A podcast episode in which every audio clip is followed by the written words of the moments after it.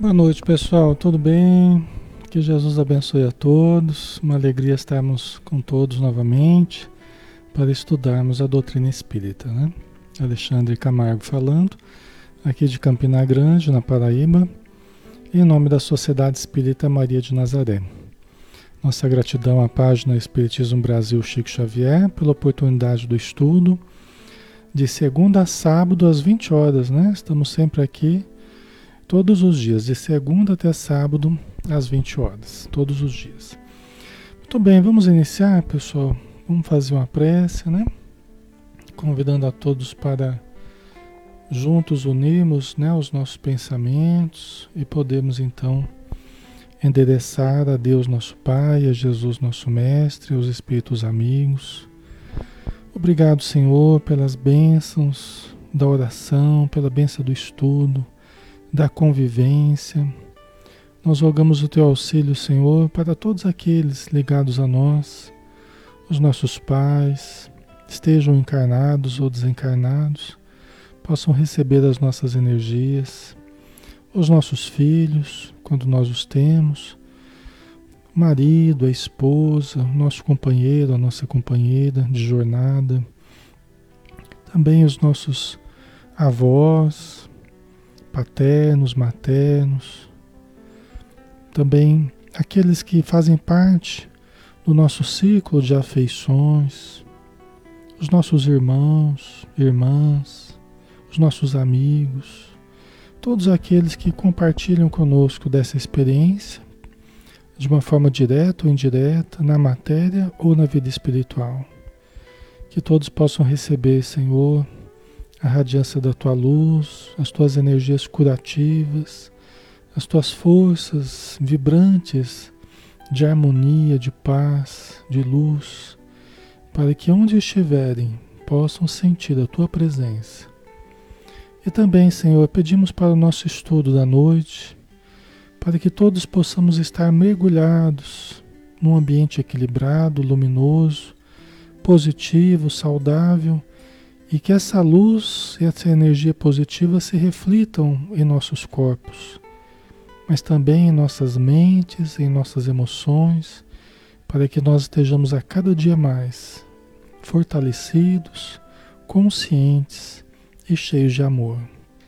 Obrigado por tudo, Senhor. Que assim seja.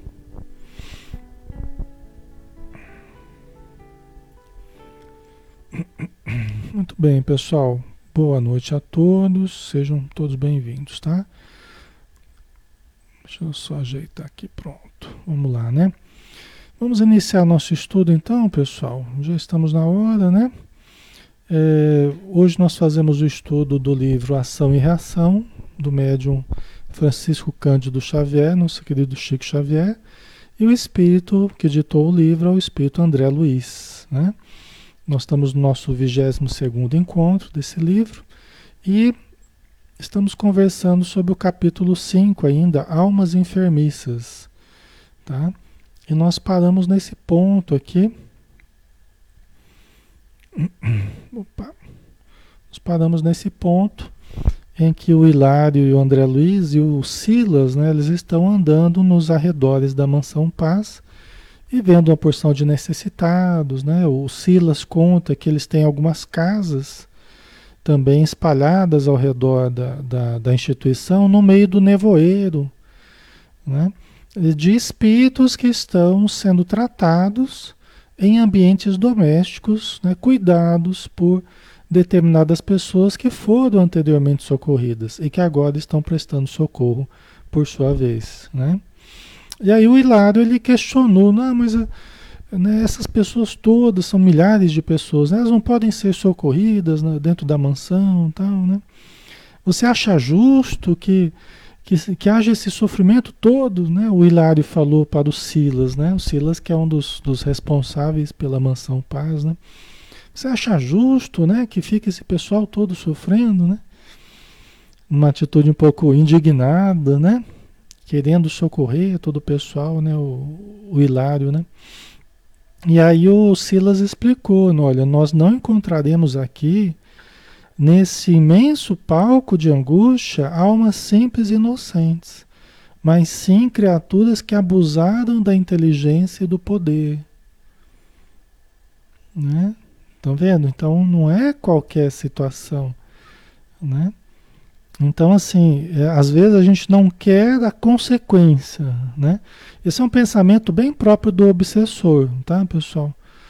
Os obsessores, eles acham ruim quando eles têm a consequência do que eles fizeram, do que eles plantaram, e se revoltam contra Deus, contra a vida, né? Mas o que, que a gente quer? Um mundo sem consequências, né? A lei de Deus é uma lei educativa, profundamente educativa, né? Então aqui na Terra a gente fica chateado, né? Quando a gente vê as pessoas fazendo as coisas erradas tal e não e não tem justiça que pega às vezes, né? A pessoa é sistemática no crime, é sistemática no desvio, é sistemática na, nas falcatruas, né? Até a Joana de Anjos fala, né? Que esse estado de coisas que a gente vive, esse sofrimento social que a gente vive, a Joana de Anjos ela fala assim que isso é advindo do, das negociatas nos gabinetes de luxo. E ela não costuma falar, mas ela falou: isso é resultante das negociatas dos gabinetes de luxo, os gabinetes de luxo, né? Quer dizer, verbas e recursos que poderiam servir para a humanidade, servir para os países, servir para as necessidades, acabam né, sendo desviados nos gabinetes de luxo, né? Então, é isso aqui, ó. São criaturas que abusaram da inteligência e do poder. Da inteligência e do poder. E aí, quando não são pegas, e até quando são pegas na Terra, muitas vezes elas continuam é, sofrendo nas regiões é, espirituais, mais até do que na Terra né? mais até do que na terra, né? porque é onde está a verdadeira justiça, né? onde está a, a dimensão real de tudo que a pessoa fez, de todos os males cometidos, né? Mas isso tudo é um processo de aprendizado, não é um processo de castigo por castigo, de sofrimento por sofrimento. É para que as pessoas tenham a, a, alguma consequência do que elas mesmas plantaram, né? Então aqui o, o, Silas continuou dizendo aqui, desculpa, né? Deixa eu pegar aqui. Né? Então não encontramos aqui neste imenso palco de angústia almas simples e inocentes, mas sim criaturas que abusaram da inteligência do poder, né? Aí continua o parágrafo, né? E que voluntariamente surdas à prudência se extraviaram nos abismos da loucura e da crueldade, do egoísmo e da ingratidão fazendo-se temporariamente presas das criações mentais insensatas e monstruosas que para si mesmas teceram. Né? Então, gente, é coisa muito séria, né? Porque quando a gente, a gente tem uma atitude perversa, o que, que é atitude perversa? Atitude perversa é quando você sabe que está lesando o outro, sabe que está prejudicando o outro, sabe que está fazendo mal para o outro e continua fazendo. Essa é uma típica atitude perversa. É a perversidade. É o mal deliberado. Né? Então são pessoas inteligentíssimas, às vezes, com grande poder, com grande influência social, né? e sabe que está lesando, está né, prejudicando milhares, milhões de pessoas, né? Então, eh, são pessoas que foram voluntariamente surdas à prudência, né? Quando a pessoa voluntariamente ela tampou os ouvidos, ela tem os ouvidos funcionando muito bem, mas ela tapa os ouvidos, aplica um anestésico na consciência e vamos em frente, né? Para ação lesiva, para ação de prejudicar, né? Se extraviaram nos abismos da loucura e da crueldade, do egoísmo e da ingratidão. Gente, no meio de uma pandemia como essa, no meio de uma pandemia como essa, gente morrendo para todo lado, você desviar recursos, você desviar. Gente, você quer atitude mais cruel que essa? Que atitude mais perversa que é essa? Né? Então, é uma coisa assim que está aí hoje em dia a olhos vistos, né? Então, é, é, egoísmo, né? E ingratidão diante de tudo que receberam, né? E é lógico, não se trata só disso, não se trata só dessas pessoas, se trata de cada um de nós, né? Logicamente. Mas é um absurdo, né? Se a gente para para pensar nisso, e a gente tem que parar para analisar isso, né?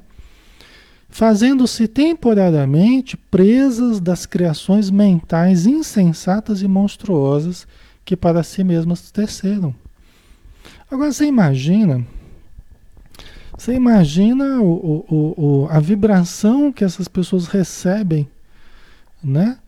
É, quando começa a aparecer né, os desvios, quando começa a aparecer os, né, toda a situação é, camuflada que existiu, né?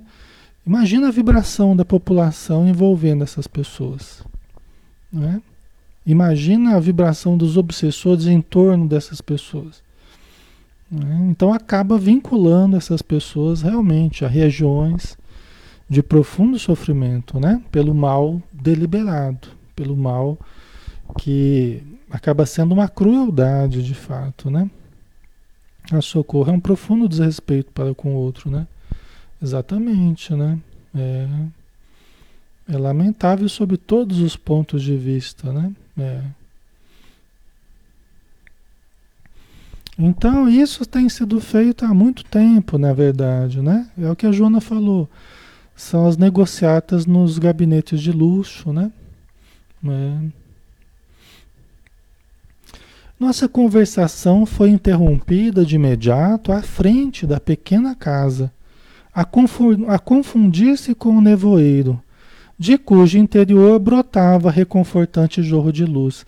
Então, o que, que nós estamos vendo aqui? Né? Uma das casas, né? uma das casas que fazem parte do complexo ali, só que do lado de fora da, da mansão Paz. Né? São espíritos que ainda não podem adentrar a mansão, eles estão sendo tratados ainda em ambientes domésticos, como o, o Silas explicou, né? Então estava no meio do nevoeiro, chegaram numa casa, uma pequena casa, que estava ali no meio do nevoeiro, mas do interior da casa brotava reconfortante jorro de luz. Olha que interessante, né? Então estava no meio do nevoeiro, mas dentro da casa já tinha luz, ou seja, tinha pessoas ali que estavam zelando, né, pelo ambiente, né? Ok. Então vamos lá, né? A nossa, a nossa, é, é, a esperança, né? É que, assim, a justiça de Deus é perfeita, né? Então, é, é nunca, é, é, nunca a gente fica sem consequência, nem boa nem ruim. As consequências boas vêm, as consequências ruins também vêm, de acordo com a nossa semeadura, né? Então a gente pode ficar tranquilo, porque a justiça nunca deixou de ser cumprida ao longo das encarnações. Né? Ao longo das encarnações, a justiça nunca deixou de ser cumprida. Né? Não a justiça dos homens, né? a justiça de Deus. Né? Ok? Então a gente não precisa ficar né, também aflito, desesperado por causa disso, porque né? Tudo tem o seu tempo. Primeiro a semeadura, depois a colheita, né? Primeiro a semeadura, depois a colheita. Então vamos lá.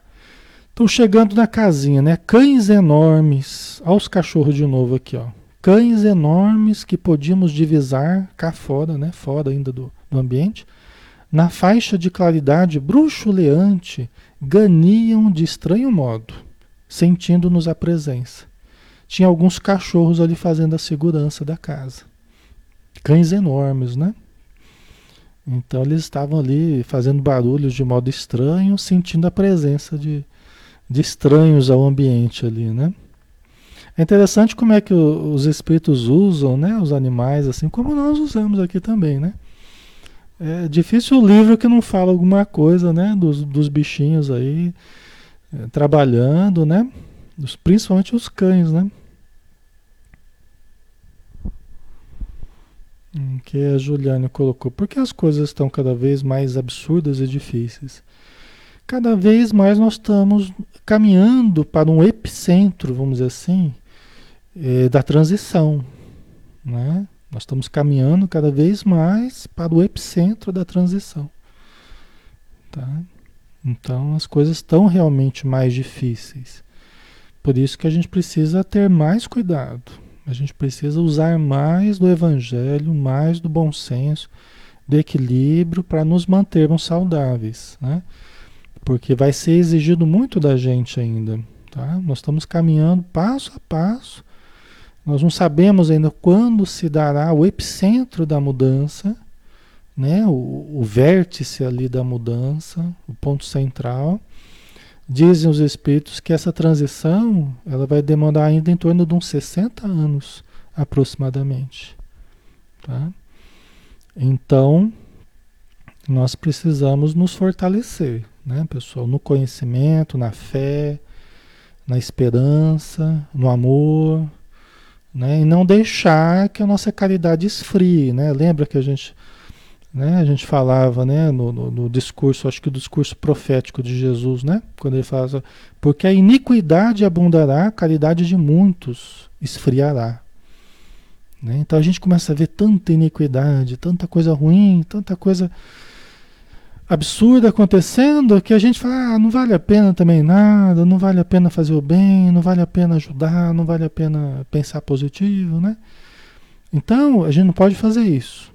Por quê? Porque cada vez mais a gente vai observar injustiças, a gente vai observar coisas negativas, absurdas acontecendo só que nós temos que manter o referencial do que é certo dentro de nós. E acreditar sim que vale a pena manter a atitude no bem, pensar no bem, fazer o bem, mesmo que tudo esteja ao contrário, né?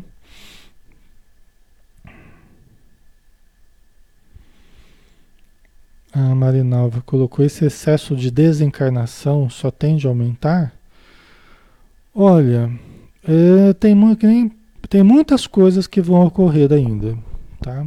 Então, provações coletivas tendem a ocorrer, certo? Então, tá cortando o som, pessoal? O som tá ruim? Tá dando, tá picando o som, alguma coisa assim? Tá. Vocês me falem, me dão um, retorno, viu? Se o som não tiver bom, tiver tiver ruim, vocês me avisam, viu? Que é ruim, né? Quando começa a picar algum problema que esteja acontecendo aí, tá? Me dá um retorno aí, né? Tá bom aí? Tá normal? Então tá bom. Então às vezes é uma coisa local só, ou só de uma pessoa, né? Depende da conexão de alguém, né? Tá bom, então. Então vamos lá. Então segue o barco, né? De súbito, um companheiro de alto porte e rude aspecto apareceu e saudou-nos da diminuta cancela, né? Tinha ali um, uma porteirinha ali, né? Que nos separava do limiar, abrindo-nos a passagem, né? Da, da pequena casa lá. Silas Nolo apresentou alegremente. Era Orzil, um dos guardas da mansão, em serviço nas sombras. Tá? Então, você vê um, um, um companheiro de alto porte, rude aspecto, de rude aspecto, né? Saudou eles e admitiu eles ao interior. Era um dos guardas, né? O Orzil trabalhando na segurança daquela casinha. Era uma das pessoas que cuidavam daquela casinha ali, que eles estavam chegando, né? Você vê que todos são aproveitados. Todos são aproveitados. Todos aqueles que resolvem mudar de vida, às vezes cometeram crimes terríveis, cometeram equívocos terríveis, ações perversas, mas depois de muito sofrerem e resolvem mudar de vida, são admitidos ao trabalho. Né? Às vezes fazendo trabalhos rudes, trabalhos difíceis, mas é onde eles vão também, onde eles vão regenerando as próprias, os próprios pensamentos, os próprios sentimentos, né? Então é do caso do Orzil aqui. Vamos lá. A breves instantes achávamos na intimidade de pouso tépido. Aos ralhos do, do guardião, dois dos seis grandes cães acomodaram-se junto de nós. Dá para imaginar a cena, né? Aquela coisa meio, meio rústica, né? Aquele homem zarrão lá com, com os, os ralhos, né? Na mão ali, cuidando dos animais, né? Dá pra gente imaginar a cena, né? Então, os animais deitando-se nos aos pés. Seis cães, né? Estavam lá cuidando do. Os cães estavam cuidando do, do, do, do local ali, né? Fazendo a segurança. Porque é um local, é uma casa que está fora ali dos domínios da mansão paz, está externa à mansão. Então precisa de segurança também, devido aos assaltos da sombra das legiões de espíritos infelizes, né? Tá? Orzil era de constituição agigantada, figurando-se figurando nos um urso em forma humana. É, e tem muitos, tem muitos espíritos que, na permanência deles, às vezes já eram grandes, às vezes já eram pessoas grandes aqui na Terra, já eram os armários aqui na Terra, né? Mas às vezes no plano espiritual, a permanência na região do umbral e, a, e o pensamento do espírito acaba até criando formas assim mais agigantadas mesmo, né? O perispírito mais plástico ao pensamento, né? Muitos acabam estruturando formas assim agigantadas até para assustarem os outros, né? Em determinados trabalhos que eles fazem nas trevas, né?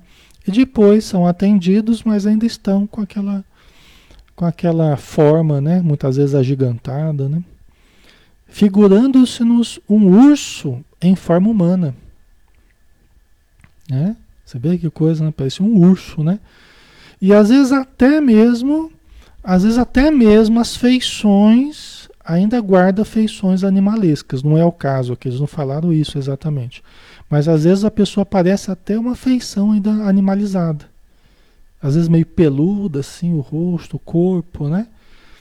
Tá? Então, é, isso é um processo de ideoplastia que às vezes demora tempo para se desfazer de todo também.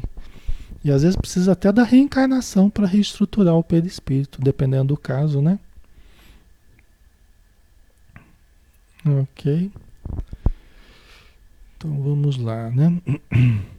No espelho dos olhos límpidos mostrava sinceridade e devotamento.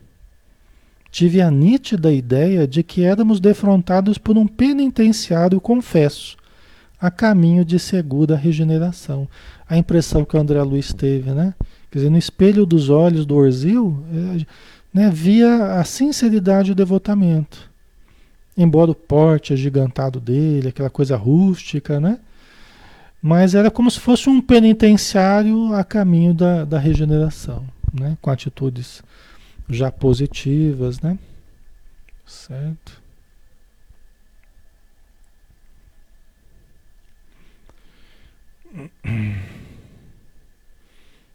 Ana Luzia colocou, Alexandre, crianças passam pelo umbral?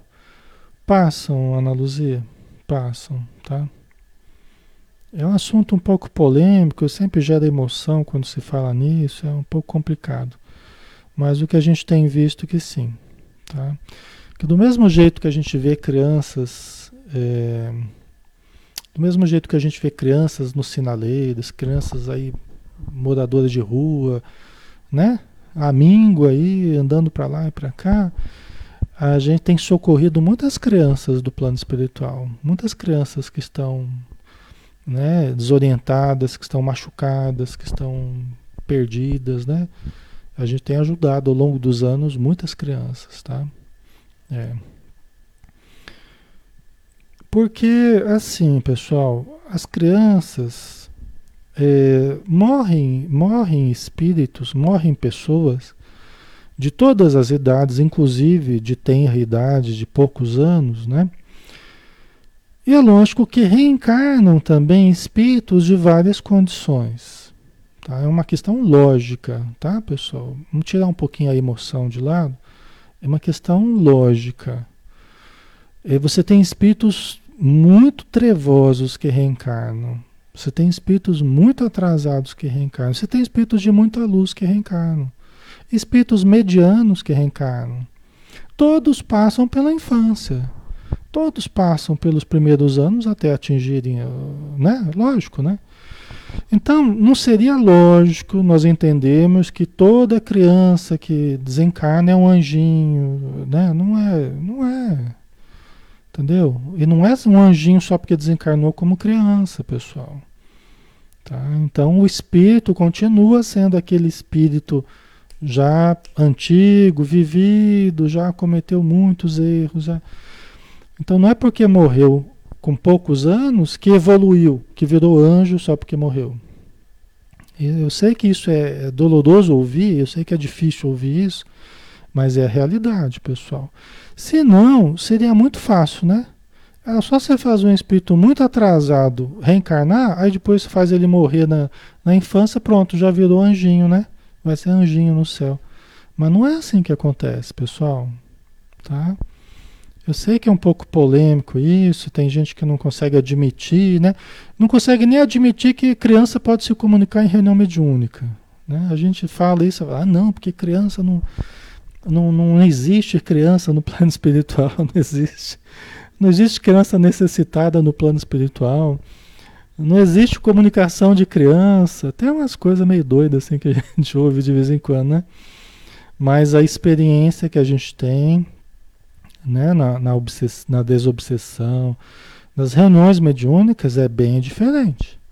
É bem diferente. Tanto de crianças amigas que nos ajudam, junto com a, adultos, né, que também nos ajudam, crianças que, que fazem parte da casa espírita, né, de certas colônias espirituais, e crianças que são trazidas necessitadas, tá? Crianças que estão por aí também. Tá? Estão por aí precisando de ajuda, precisando de socorro, tá? Ok? Tudo é lógica, né, pessoal? Tudo é raciocínio, é lógica, é dedução e é prática também. É o contato com a prática, né? Certo?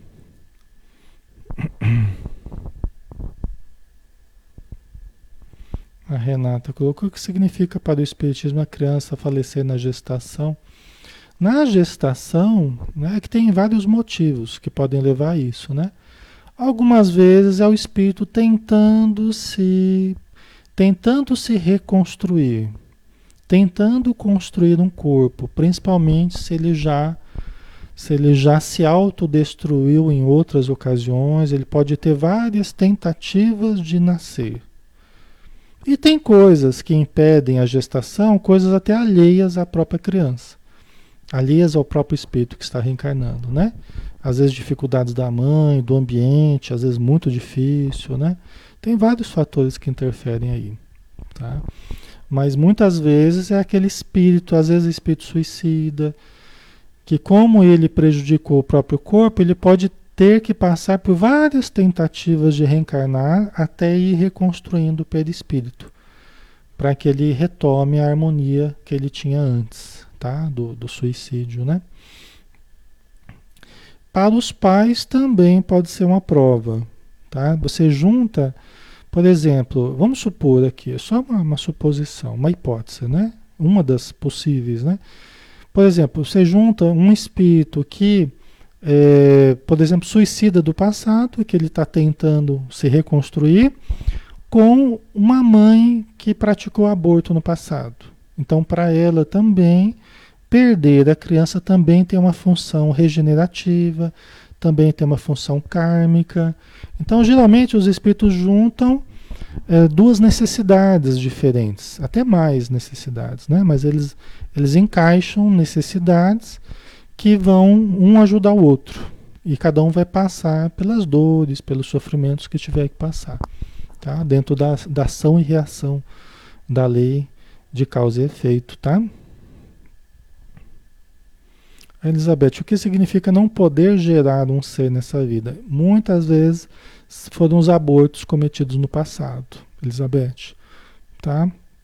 Creio que a maioria das vezes, creio que a maioria das vezes, o não poder, o não conseguir gerar, está muito associado aos abortos cometidos no passado. Tá? É o que a gente tem estudado, é o que a gente tem percebido, né? Ok. Certo? É, todos os casos que a gente olhar nesse sentido sempre são casos dolorosos, sempre são casos difíceis, que gera comoção na gente no presente, né? A família às vezes fica meio perturbada, a família fica revoltada. Sempre são situações difíceis. Mas o que a gente encontra também como causa disso sempre são situações dolorosas também. Tá? Então, quando há uma situação dolorosa assim no presente, que gera toda uma comoção, gera um, né, um sofrimento, pode ter certeza que se for olhar a causa que, que levou a isso, é uma causa não menos dolorosa o que gerou isso aí no passado. Entendeu? E guarda uma certa relação com o que a pessoa passa no presente. O tipo de morte com o tipo de ação praticada no, no passado, tá? Então tem isso também. Né? A lei tem uma, uma lógica também no tipo de morte que a gente vem a ter. Entendeu? Por exemplo, os espíritos explicam, até nesse livro eles vão falar sobre isso, né? Pessoas que precipitaram outras, jogaram outras de locais muito altos, né? Jogaram ou se jogaram, né? Muitas vezes mais para frente pode passar por uma encarnação em que eles caem de avião, por exemplo, entendeu? E sofrem um acidente de avião, tá? Então sempre tem uma, uma relação, o tipo de morte que vai levar é, que eu vou viver, né, que eu vou passar nessa vida, né, sempre tem uma relação com o tipo de coisa que eu já fiz no passado, né? Quando a minha morte aqui nessa vida será a colheita do, do, do passado, tá? Porque nem sempre é, né? posso morrer de causas naturais, eu posso morrer porque deu a hora, eu posso morrer, né? Agora, quando eu morro nessa vida para saldar certo débito, aí você tem uma relação de causa e efeito, geralmente passando por aquilo que tem a ver com a situação do passado, tá? Você está se reconstruindo, né? Ok?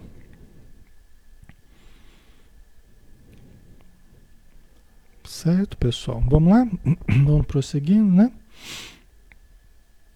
Uhum. Então aqui o Orzil, né? Tava falando do Orzil aqui. Na sala estreita daquela casinha, né, naquela sala estreita e simples, alinhavam-se alguns bancos e acima deles destacava-se um nicho, um nicho ovalado, né? Um nicho ali para oração, vamos dizer assim, né? Um nicho ovalado em cujo bojo havia uma cruz tosca, alumiada por uma candeia estruturada em forma de concha. Né? Quer dizer, tudo muito rústico, né? Mas ali já a manifestação da fé, né, do reconhecimento, da gratidão a Deus, né? É a luz nas trevas, né, pessoal? É bonito até, né? É a luz nas trevas, né? A luz nunca, nunca está ausente completamente, né? Nunca está ausente. Né? Afastou-se Orzil para sossegar os grandes animais. Oh, os animais estão dando trabalho aqui, né? para sossegar os grandes animais menos domesticados no interior da choupana. E enquanto isso, o assistente informou-nos, né? É um amigo, Orzil, né? É um amigo de cultura ainda escassa, que se comprometeu em delitos lamentáveis no mundo. Olha só, Orzil. Né? Ele se comprometeu em delitos lamentáveis no mundo. Então tá, não está ali à toa também. Ele não está ali à toa. Né? Ninguém está ali à toa.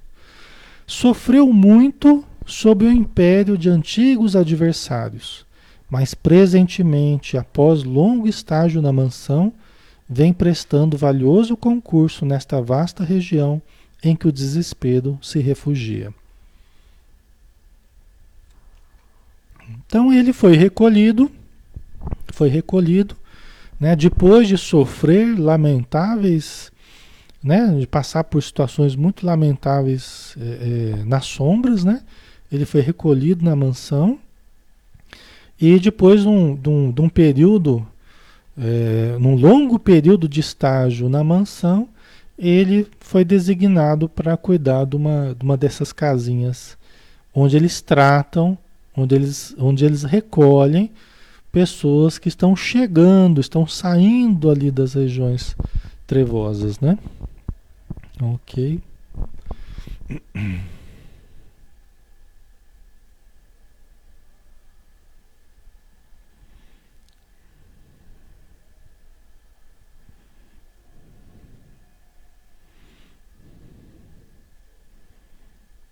Ok.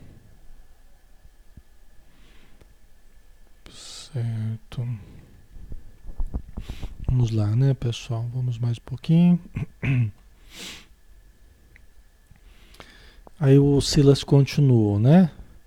É ajudado ajudando. O Orzil.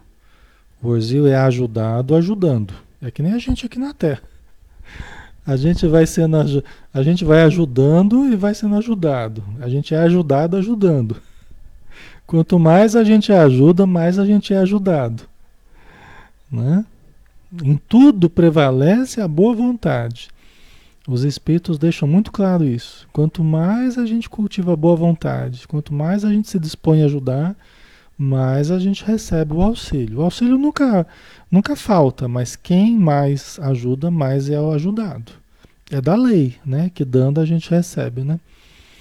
E servindo com desinteresse e devoção fraternal, não somente se reeduca, como também suavizará o campo da nova existência que o aguarda na esfera carnal, pelas simpatias que vem atraindo em seu favor. Isso é extremamente importante. Né? Por quê? Porque todos irão reencarnar. Todos irão reencarnar. Todos que estão na mansão paz, todos que estão ali no, no, nas regiões trevosas irão reencarnar. Mais tempo ou menos tempo irão reencarnar. Mas aqueles que vão se preparando, vão sendo é, socorridos, vão se preparando intimamente para a nova reencarnação, o conhecimento e o trabalho vão ajudando nessa preparação. Principalmente principalmente pelas simpatias que a gente vai atraindo em nosso favor. Por quê? Porque a boa vontade, ela gera simpatia. Né? A boa vontade gera simpatia. Né? A disposição em servir, a disposição em ser útil. Às vezes a pessoa chega na casa espírita, ela chega precisando de ajuda, não está bem, está passando mal, né? Tá cheio de problemas, tal, mas ela começa a melhorar um pouquinho, ela começa a melhorar, ela já quer ajudar, ela já quer servir ali na limpeza, ela quer fazer alguma coisa, porque a pessoa tem boa vontade, tem boa disposição de servir, só está passando por algumas dificuldades, né? Então essa atitude ela vai conquistando a simpatia das pessoas, seja na casa espírita, seja é, no trabalho profissional, né? no trabalho voluntário que ela faça, no trabalho social, seja onde for, na rua, em qualquer lugar. Né? Quando as pessoas percebem a disposição dela de servir, de ser útil, né? isso atrai a simpatia das pessoas. Isso é muito importante. Por quê? Porque ninguém vive só para si. Esse é o grande problema da gente querer se isolar. Esse é o grande problema da gente querer se isolar. É tentador, né? É tentador a gente querer se isolar. É muito agradável em certos contextos a gente querer se isolar. Só que não é muito interessante para a nossa vida espiritual e até para a vida material. Por quê? Porque ninguém vive só para si. Nós precisamos uns dos outros. Nós vamos precisar dos favores dos outros, assim como os outros precisam dos nossos favores também. Entendeu? Uma mão vai lavando a outra, um vai ajudando o outro. E a nossa grande força, na verdade, a nossa grande força, na verdade, é o conjunto. O conjunto todo. Essa é a nossa grande força. Isso é o que nos distinguiu, né, do, do, do como ser humano, né, quando a gente começou a juntar as forças de uma forma, forma racional, né, a gente começou a expandir as possibilidades. Então, nós somos seres gregários, nós precisamos estar juntos uns dos outros, né? É nos ajudarmos, tá? Isso é o natural, isso é o desejável, né? Certo, pessoal? Faz sentido para vocês? Né? Sempre chega uma hora que a gente precisa de alguém, que a gente, né? Até para reencarnar a gente precisa de alguém. Para reencarnar a gente precisa de alguém. Como é que a gente vai nascer sem a ajuda de alguém?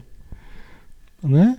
Quem que, quem que vai quem que vai nos receber na terra lá? Né? Quem que eu, em quem que eu já semeei a semente da simpatia?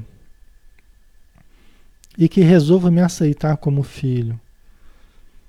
Né? Talvez seja alguém a quem eu já tenha auxiliado um dia, a quem eu tenha prestado um socorro, prestado um auxílio.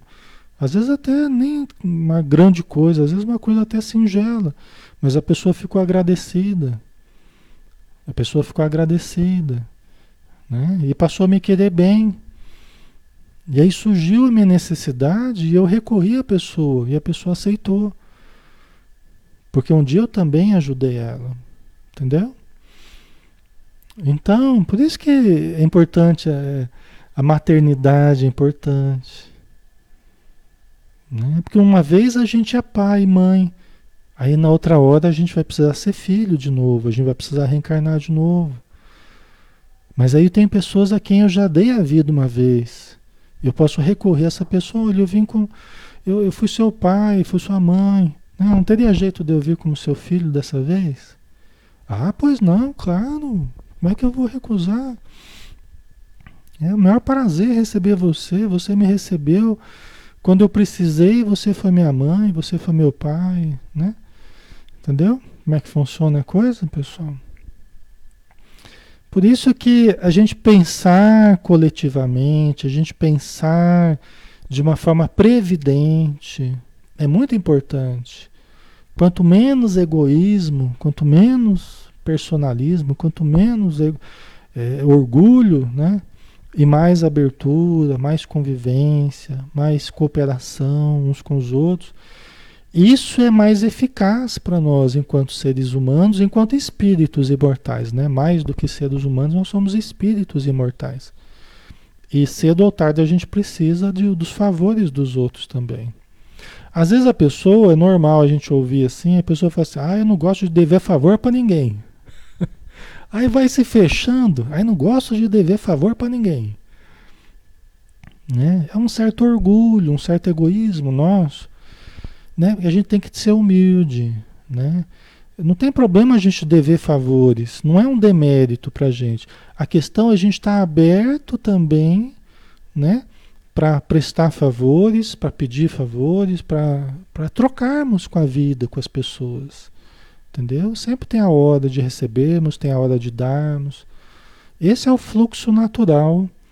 Esse é o fluxo natural da existência. Né? Faz sentido, pessoal? Esse é o fluxo da existência, pessoal. Aí que entra aquelas barreiras, aqueles muros que a gente pode começar a levantar não, eu vou levantar um muro aqui. Não, né? Fecha esse, esse, esse, esse caminho aqui, fecha esse outro caminho, fecha o outro. Né? Daqui a pouco a gente está emparedado. Só que, como eu já falei, nós vamos ter que pegar o nosso martelinho e quebrar todos os muros que a gente levantar. Mais cedo ou mais tarde nós vamos ter que quebrar todos os, os muros que a gente levantar. Tá? Então, para que levantar esses muros? Se a gente depois vai ter que ter dois trabalhos, o trabalho de levantar e o trabalho de destruir esses muros depois. É melhor não levantar, né? Certo? ok. Então o Orzil, ele estava ajudando, estava aprendendo, tendo a experiência com espíritos mais preparados que ele, e estava prestando socorro a outros que estavam mais necessitados que ele. Né? Então ele estava ajudando. Nós vamos ver os tipos de espíritos que ele estava socorrendo. Nós vamos ver alguns casos aqui, né? Hoje ele está socorrendo. Amanhã, esses que ele está socorrendo podem vir a socorrê-lo. Né? Talvez até na matéria. Né? Ele acaba reencarnando, os outros depois acabam indo também. Gente, a vida é uma coisa maravilhosa, né? É uma coisa dinâmica. Nós não podemos pensar só no imediatismo, só aqui agora. O que interessa para nós aqui agora, aqui na minha cidade, aqui no meu minha casa, aqui com a minha família. Não. Nós temos que ampliar a família humana, a família universal. Né? Olha quanta gente está ao nosso redor hoje, ainda mais com a internet, olha quanta gente está ao nosso redor, de cada um de nós aqui, pessoal, através de Facebook, WhatsApp, YouTube, olha quanta gente em torno de cada um de nós. Né? Quantas pessoas a gente pode ter tido contato já no plano espiritual? A gente pode ter ajudado, a gente pode ter sido ajudado por elas e que estão talvez reencarnadas junto com a gente aqui, né? Ok? Não é? Então, todo bem que a gente faz, nada se perde, né? É uma semeadura muito bonita, né? Ok.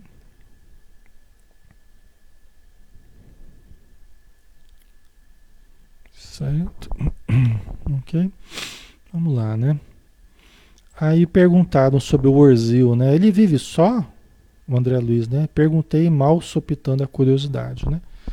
Aí o Silas respondeu: dedica-se a meditações e estudos de natureza pessoal. Né? Mas, como acontece a muitos outros auxiliares, tem consigo algumas celas, algumas celas ali dentro daquela casa. Tá? Algumas celas ocupadas por entidades em tratamento, prestes a serem recebidas em nossa instituição. Vocês estão entendendo? É bem o que o Silas tinha explicado, teoricamente, né? Então eles vão recolhendo certas entidades mais menos preparadas nessas casinhas no meio do nevoeiro ali. E ali elas vão se preparando até chegar no nível de serem admitidas na mansão paz. Entendeu? Então são etapas de um tratamento, são filtros, né? São filtros que eles vão usando para atender de forma eficaz, de forma produtiva em cada etapa aí, né, do, do desse tratamento, certo? Ok. Então o Orzil tinha algumas pessoas ali com ele, né? Nesse ponto do, do entendimento, Orzil voltou até nós e o assistente interpelou com bondade. Como passamos de serviço? É como se fosse o chefe, né, vendo como é que o seu funcionário está, como é que estão as coisas, né? supervisionando ali, como é que passamos de serviço, né? O Silas falou para o Orzil, né? Muito trabalho, chefe, respondeu ele humilde. A tempestade de ontem trouxe imensa devastação. Creio ter havido muito sofrimento nos pântanos. Olha que coisa. É? Então, é, você vê, os espíritos estão sujeitos às intempéries do ambiente. Isso parece uma coisa né, espantosa para a gente, né? Mas assim como aqui na Terra a gente tem as tempestades, chuvas, ventanias, tornados, incêndios, no plano espiritual também. Olha, a tempestade de ontem trouxe imensa devastação. Creio ter havido muito sofrimento nos pântanos. Deixando, mas esses espíritos que estão lá na intempérie, que estão lá no meio de, desse turbilhão, no meio dessa, né, dessas tempestades. Como é que Deus permite? Ora, aqui na Terra a gente não tem pessoas que estão submetidas às intempéries também? Sem casa, sem, sem abrigo, sem, né, sem roupa suficiente, sem alimento suficiente. Mas todos, pessoal, não é para a gente acusar Deus, não é para a gente se revoltar com Deus todos, tanto aqui na matéria quanto no plano espiritual, que estamos à, à mercê da, da, da do clima hostil, né? da situação, dos contextos difíceis, todos estamos em processos purificadores, em processos regeneradores, em processos de aprendizado, em processos de, de burilamento. Não tem não tem sofrimento sem, sem causa, que é o que a gente já acabou de ver, né? Nos, nos slides anteriores, tá, pessoal? Certo? Não seria assim, não estariam assim ao relento, né, não estariam ao relento, não houvessem cultivado né, o excesso do poder e, do, e da perversidade, como o, o, o Silas explicou. É a colheita, né? É a colheita. Depois de, de atitudes nefastas, né? Atitudes muito prejudiciais. Quando lesaram a vida das pessoas, fazendo-as viver né? Viver desabrigadas, viver sofredoras, famintas na terra. Aí esses poderosos, ricos, astuciosos, né? Aí depois ficam como mendigos da alma no plano espiritual, ao sabor das intempéries, ok? É a semeadura e é a colheita, né? Não é crueldade de Deus, não. É o aprendizado da alma. Né? A vida sempre vai fazer a gente passar pelo sofrimento que a gente fez o outro passar. Né? Então, se a gente foi cruel, perverso, tal, então você vai ter que passar para você entender como é aquele tipo de sofrimento que você gerou para o outro. É um processo pedagógico, tá? Ok? Vanderlei, Deus é justo e bom, exatamente, né? O problema é que ao invés da gente imitar Deus né, na, na justiça e na bondade, a gente acaba dando ouvidos à, à, à perversidade, né, ao crime, né, nos fazendo diferentes do que a gente deveria ser, né, do que a gente deveria é, gerar. Né. A Maria Lígia, duro pensar, né, mas é o livre-arbítrio, exatamente. É que nem a criança, né? Você fala, olha, não faz isso. Cuidado, não coloca o dedo aí né? Não coloca o dedo aí, cuidado, seja obediente, né? A gente, Deus quer que a gente aprenda a ser obediente às leis divinas, né? Mas a gente vai lá e faz a coisa errada. Tentado como somos, né? A gente vai lá e faz a coisa errada. E aí a gente sofre e aprende, né? E aí com o tempo a gente vai a gente vai aprendendo a escolher melhor, né? Somente isso a gente vai aprendendo a escolher melhor, a selecionar as sementes que a gente quer usar. Se a gente quer usar o espinho ou a gente quer usar a flor, o fruto, né? É apenas isso, né? Então há esse sofrimento, né? Compreensível, porque é o sofrimento colheita, né? Ok? Percebendo que se referia aos precipícios abismais em que se debatiam milhares de almas, são os charcos, né? os pântanos, né? onde se debatiam milhares de almas infelizes e conturbadas, Hilário perguntou: E não será possível atingir semelhantes lugares para aliviar a quem padece? De novo, Hilário, né? Porque a gente aqui, a gente quer, não, vamos resolver, tem coisa que parece simples, né? Então, não, vamos resolver, vamos mudar, vamos acabar com isso. Né? na nossa ingenuidade, né? Tem certos problemas que não, tão, não são tão simples assim de resolver. Nem problemas sociais, nem problemas espirituais, muitas vezes não são tão simples, né? Às vezes na nossa ingenuidade a gente pensa, ah, isso é muito simples de resolver. Mas tem coisa que não é tão simples assim, né? Aí o Hilário, ah, não tem jeito da gente atingir os, os pântanos lá para aliviar quem padece, né? Isso só com o tempo, né, pessoal? Nosso novo amigo esboçou dolorosa carantonha de tristeza e resignação. O Urzil, né? Ele mudou a expressão, ele olha, né? Impossível. Impossível. E ele era alguém que conhecia ali, porque ele veio também desses lugares, né? E falou, impossível. Né? Estão vendo, né? Porque a situação ali não é só chegar e vamos resolver vai dar tudo certo, não. Não é empolgação. Né? É discernimento, é paciência, é trabalho constante. Né? É trabalho constante, voltado a aliviar, voltado a socorrer, voltado. Mas é um trabalho, são regiões, pessoal.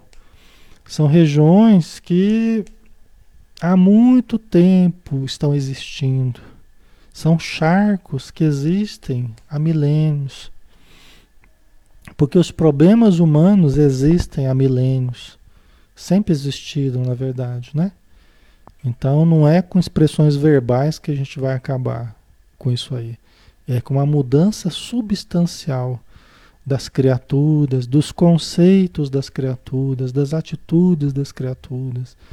Por isso que a grande, a grande questão é educação, é melhoria íntima, e não educação formal, é educação interior, educação religiosa, né? da, da verdadeira religiosidade, que é o que o Espiritismo nos, nos estimula, né?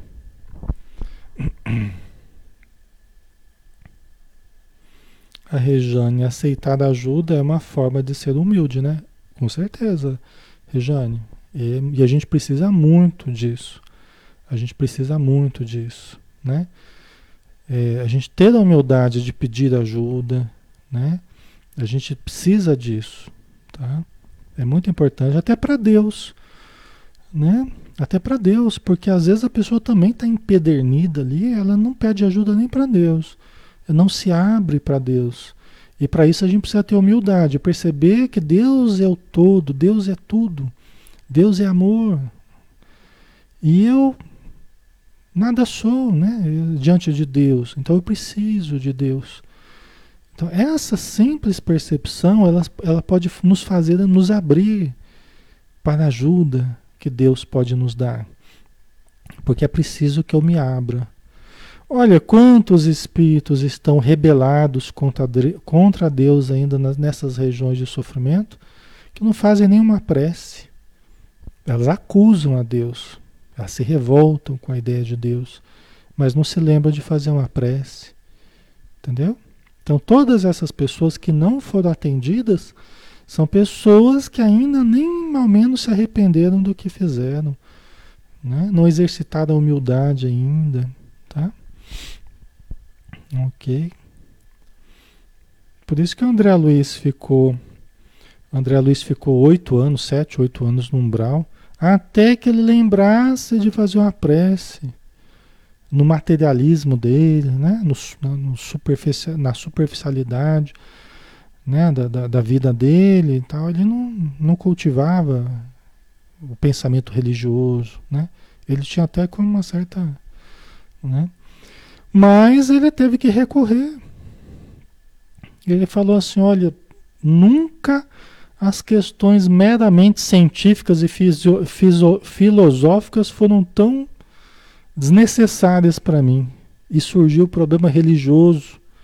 Nunca foi tão, tão intenso problema religioso. Né?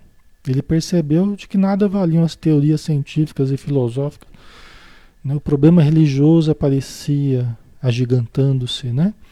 Aí ele lembrou que a vida deveria ter um autor né? E aí ele, ele lembrou de fazer uma prece, né? A Maria Elígia colocou os pensamentos plasmam esses pântanos, sim. Só que dentro de um processo histórico, né, Maria Elígia? Dentro de um processo milenar, né, multimilenar, né? Todo o entorno do planeta há essa região sombria, né?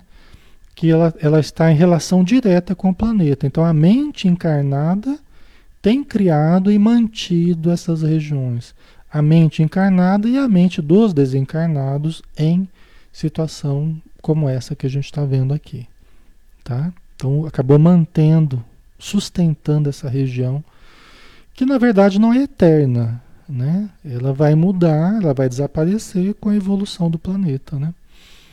Só que a evolução do planeta é a evolução dos habitantes do planeta, ou seja, Somente quando os habitantes forem evoluindo é que, é que isso é que isso vai mudar, né? Vai esvaziar essas regiões, né? Esse é o grande objetivo, né?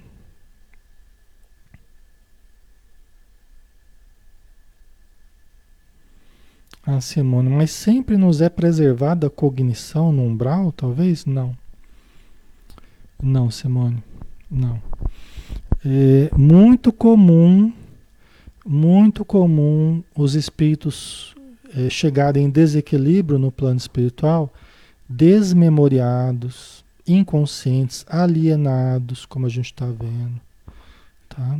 A alienação é, fora da matéria é muito grande. Tá? É muito grande. Tem os que mantêm uma cognição, no caso do André Luiz, por exemplo, ele manteve as funções cognitivas, ele até fala no livro, no nosso lar, né? Minhas funções funcionavam do mesmo jeito, tá? Mas ele é um caso, né? Mas existem vários outros, nas reuniões mediúnicas a gente vê isso. Muitos, muitos alienados, muitos alienados, tá? Muitos desmemoriados, muitos que estão como que encapsulados assim, como que dormentes assim, alienados assim, sabe? Muitos, muitos, muitos. Tá? Muitos desorientados, né?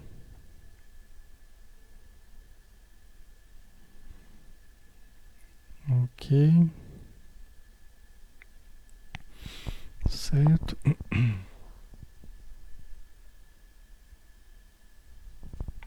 Por isso que é tão importante, né? As reuniões mediúnicas, tão importante as orações para esses irmãos que sofrem, né? Eu gosto de sempre lembra, lembrar no, no início dos nossos estudos aqui, eu sempre faço menção ao auxílio aos espíritos necessitados, porque a gente está numa doutrina que é a doutrina dos espíritos.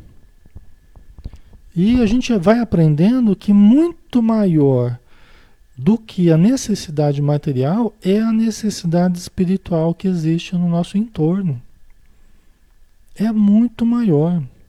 Dizem os espíritos que a grande necessidade ela não está na matéria, ela está no plano espiritual inferior. E eu concordo plenamente com isso. Né? A grande necessidade ela não está na matéria, ela está no plano inferior, no plano espiritual inferior. Por isso que nos prepararmos em termos mediúnicos, nos prepararmos em termos doutrinários, em termos emocionais, para ajudarmos essas regiões, isso aí é um trabalho dos mais louváveis que a gente possa fazer. Sem prejuízo para os trabalhos materiais, né? Dar uma sopa, dar uma vestimenta, uma conversa, uma visita, um passe, evangelização sem prejuízo para os trabalhos materiais, mas nós temos também uma ação para o socorro aos espíritos sofredores.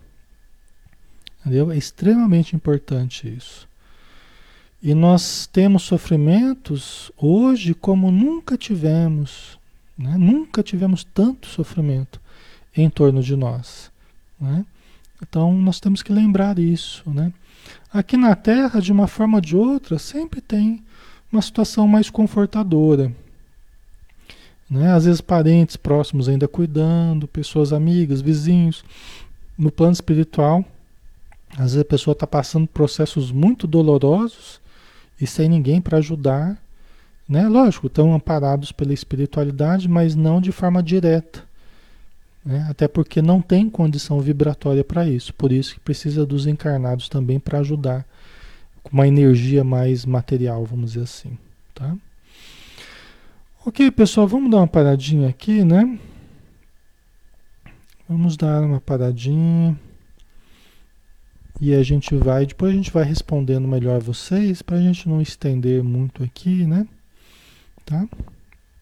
Mas acho que foi bem proveitoso, né? Devagarzinho a gente vai, a gente vai conhecendo mais. Vamos então orar, né? Senhor Jesus, que a tua luz possa se espargir sobre todos os nossos irmãos que sofrem ainda na vida espiritual. Nesses ambientes onde a dor parece não ter consolo, parece não ter fim, sabemos que todos obterão o consolo e todos os sofrimentos terão termo. Porque a tua bondade infinita, o teu amor infinito, olha e socorre a todos os irmãos que necessitam. Que Deus, nosso Pai, de infinito amor e de infinita bondade, com as suas leis perfeitas, possa trabalhar dentro de cada um de nós chamando-nos para si, atraindo-nos para a luz, e que nós possamos dar ouvidos a esse doce chamado, agindo no nosso interior para a transformação do nosso ser. Abençoa todos os lares, abençoa todos os irmãos e irmãs que estiveram e que estão conosco neste momento. E que teu amor, Senhor, prevaleça acima de tudo e de todos, como um facho luminoso a mostrar-nos o caminho. Obrigado por tudo e dispensa-nos na tua paz. Que assim seja. Muito bem, pessoal. Um grande abraço, tá? Tenham um excelente domingo.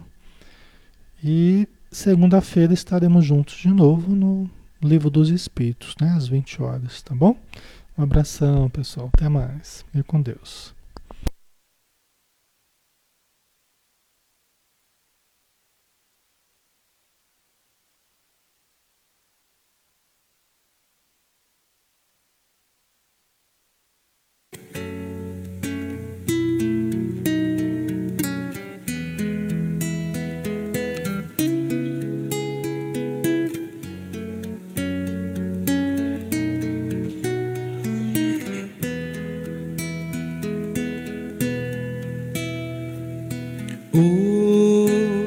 Hoje eu estou tão em paz comigo, parece até que não faz sentido o que eu tenho chorado, o que eu tenho sofrido.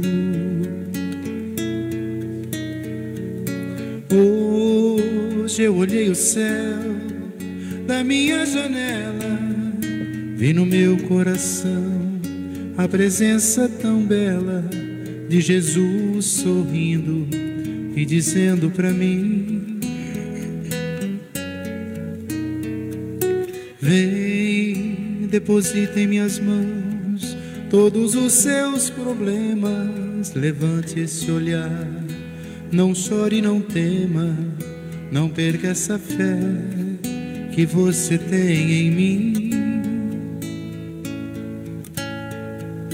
Quem vem a mim se alimenta do pão da vida. Quem segue meus passos não sente as feridas, tem a paz que eu dou, é feliz enfim. Senhor, perdoai meus pecados, me aceite ao seu lado, me deixe tocar esse manto sagrado e a graça que eu peço terei na sua luz. Senhor, quem sou eu para que entreis em minha morada? Mas um fio da sua luz numa telha quebrada ilumina uma vida para sempre, Jesus. Senhor, consolai os que choram, curai os que sofrem, nas ruas, nos guetos, nos becos escuros, na chuva, no frio, sem teto e sem pão. Piedade daqueles que pensam que a felicidade é riqueza, o poder Ser feliz na verdade é quem tem Jesus dentro do coração. Jesus Salvador, Jesus Salvador, Jesus Salvador, para sempre Jesus.